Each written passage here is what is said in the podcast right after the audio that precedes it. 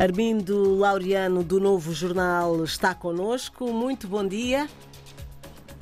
Bom dia, bom dia. Bom dia também os ouvintes da RDP África.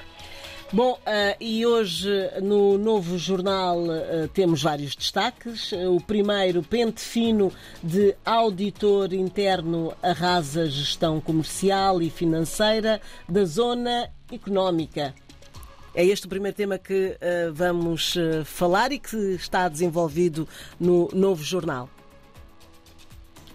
É a grande, é a grande manchete. Isto resulta porque o novo jornal teve acesso a a documentos, um deles um parceiro do Conselho Fiscal da Zona Económica Especial. Como dizendo, a Zona Económica Especial é, uma, é, uma, é um, um, um agregadas várias empresas, foi eh, criado há alguns anos, há mais de 10 anos, eh, para ser mais explícito em 2008.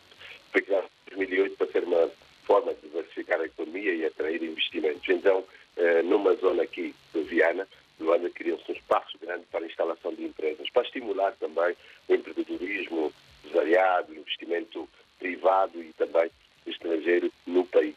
Foi isso que foi criado. Então, muito dinheiro foi colocado ali, há várias empresas que estão aí, há, há vários incentivos fiscais e até para elas serem criadas. O que nós estamos aqui é um, um parecer do Conselho Fiscal, que foi enviado a instituições, Ministério das Finanças, Ministério da Economia e também um relatório interno da auditoria eh, que nós tivemos acesso do período de, de, do antigo PCA António Henriques da Silva de agosto de 2006 eh, até janeiro de, eh, deste, deste ano.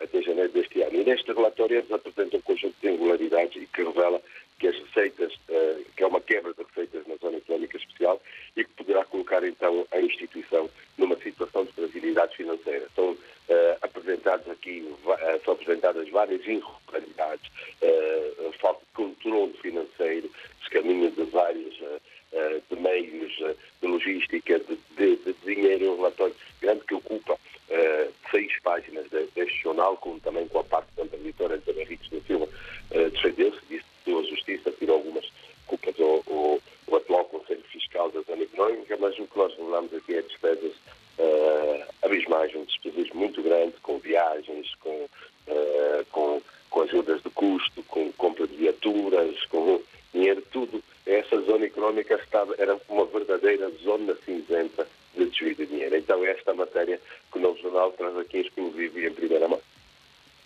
Outra, outro destaque e que faz parte do especial uh, dossiê, Soio falta quase de tudo, menos petróleo.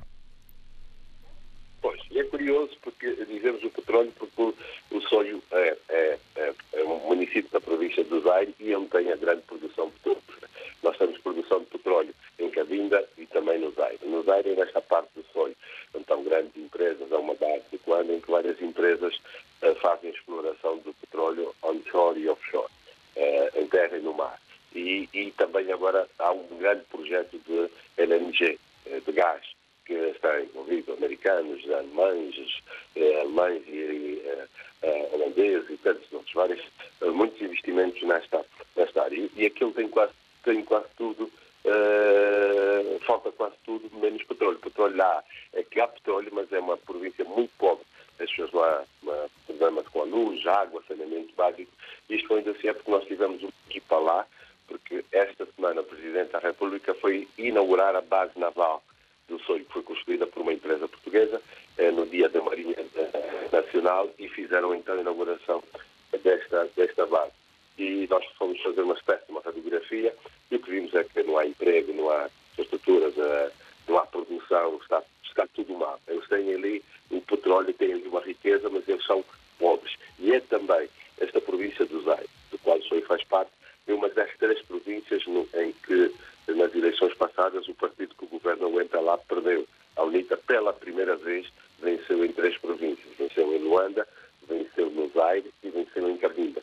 Curiosamente, Cabinda e Zaire, essas duas províncias que produzem petróleo, têm a maior riqueza de Angola, são as províncias onde há muita pobreza eh, e onde, de certa forma, o partido que governa eh, também perdeu. Foi um sinal, foi uma resposta e foi isso que nós encontramos, mesmo também fazendo uma entrevista ao governador Adriano Mendes de Carvalho, que admite que as coisas não estão muito boas e que há aqui grandes, eh, grandes dificuldades. Então, o dossiê é um bocado em torno disso.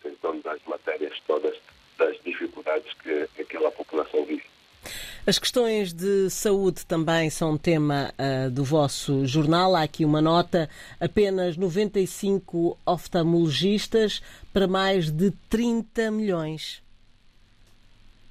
Verdade, temos, uh, o país tem agora perto de 34 milhões de pessoas, quase 10 milhões estão aqui em Luanda. Luanda tem um terço da população e o que nós vamos ver é que há muitos problemas, as pessoas têm muitos problemas de visão, vários falta de cuidados, até do ambiente, muita poeira, alimentação e outras coisas, e outras coisas todas. E além tem muita dificuldade, nem todos têm a possibilidade de, de ter um tratamento médico especializado, né? ir até um oftalmologista. E nós uh, constatamos é que temos apenas 95 oftalmologistas. Uh, só na capital, Luanda, tem 67 destes 95 e lidera o top de únicas oito províncias em Angola onde se podem encontrar oftalmologistas. O país tem 18 províncias, quer dizer que só há oftalmologistas em oito províncias. Há dez províncias que eh, não se encontram um profissional a tempo, a, a, tempo inteiro. E há muitos problemas né, ligados à, à visão. Vai-se vivendo muito. E, e, e, isto é um tema que nós tratamos porque é preciso olhar também para este lado, para este lado da, da, da saúde. Nós temos aqui que a malária ainda é a maior causa de morte do país, a sinistralidade rodoviária é outra. Há muitos acidentes aqui porque as estradas não estão em condições, não é afinação, os carros também não estão em bom estado técnico e os condutores também não, não, não respeitam as regras uh, de trânsito. É? Fala-se dessas duas, mas há também outras que vão, de certa forma, uh, colocando muita dificuldade uh, a vida da, das pessoas. Há aqui, por exemplo, e digo que algumas ONGs têm feito algum trabalho. Nisso há tempos vi um trabalho que foi feito com, foram uma localidade e começaram a a cataratas as, uh, aos idosos, as pessoas de determinadas aldeias no país. E aquilo muda completamente a vida das pessoas. Passam a ver o mundo com outros olhos, né? tem uma outra visão. E então uh, a abordagem necessária foi essa, trazer este tema para que quem de direito por aqui comece a olhar muito para isso, porque ter apenas 95 oftalmologistas para mais de 30 milhões de, eh, de pessoas é, é, é, muito pouco. E depois também há dificuldade, mesmo que recomendem os óculos, os óculos custam, os olhos da cara, né? é, dizendo assim, as pessoas não têm é, possibilidades. É depois é o dilema, acesso à, à, consulta, ao tratamento, depois também comprar óculos ou fazer outros tratamentos eh, adicionais que, que isto obriga. Então, na realidade, nós temos que uh, vou usar aqui uma expressão, que nós temos que ver com olhos de ver mesmo, olhar para isso. Armindo Laureano, muito obrigado, bom fim de semana. Uh, Armindo Laureano a trazer-nos aqui então os destaques do novo jornal.